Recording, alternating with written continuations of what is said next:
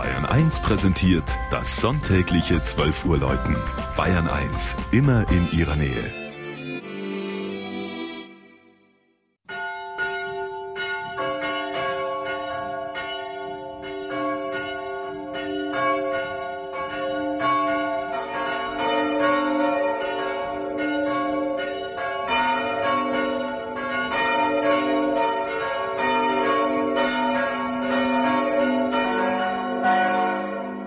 Melkendorf in Oberfranken.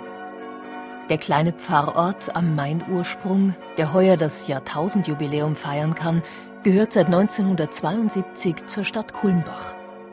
Sein eigenwüchsiges Gepräge erhält er durch die barocke Egidiuskirche mit der alten Gerichtslinde daneben und der nur wenige hundert Schritte entfernten Senke, wo unter alten Weiden der rote und weiße Main zusammenfließen. Direkt darüber, im Schloss Steinenhausen, heute die Außenstelle Nordbayern des Landesamtes für Umwelt, residierten die Freiherren von Gutenberg, welche jahrhundertelang die Patronatsherren von Melkendorf waren und unter denen das Gotteshaus 1730 seine heutige Form erhielt.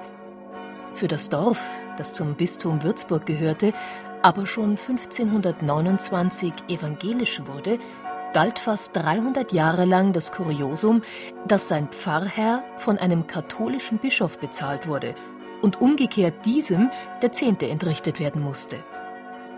Die Egidiuskirche mit der auffälligen rot-weißen Fassade, ihrem gedrungenen, von einer hohen Spitzhaube bedachten Turm und dem schönen vierstimmigen Geläut konnte dank der Spendenfreudigkeit der Kirchengemeinde rechtzeitig zur Jahrtausendfeier umfassend renoviert werden so überrascht den Besucher, wenn er durch das Hauptportal eintritt und seinen Fuß über das Bodenmosaik mit dem Willkommensgruß setzt, ein Gotteshaus von außergewöhnlichem Charakter.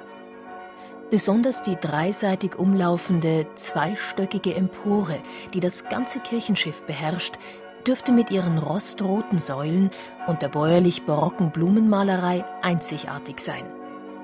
Regelrecht zum Staunen bringt einen die in hellblau, gold und weiß stuckierte herrliche Flachdecke.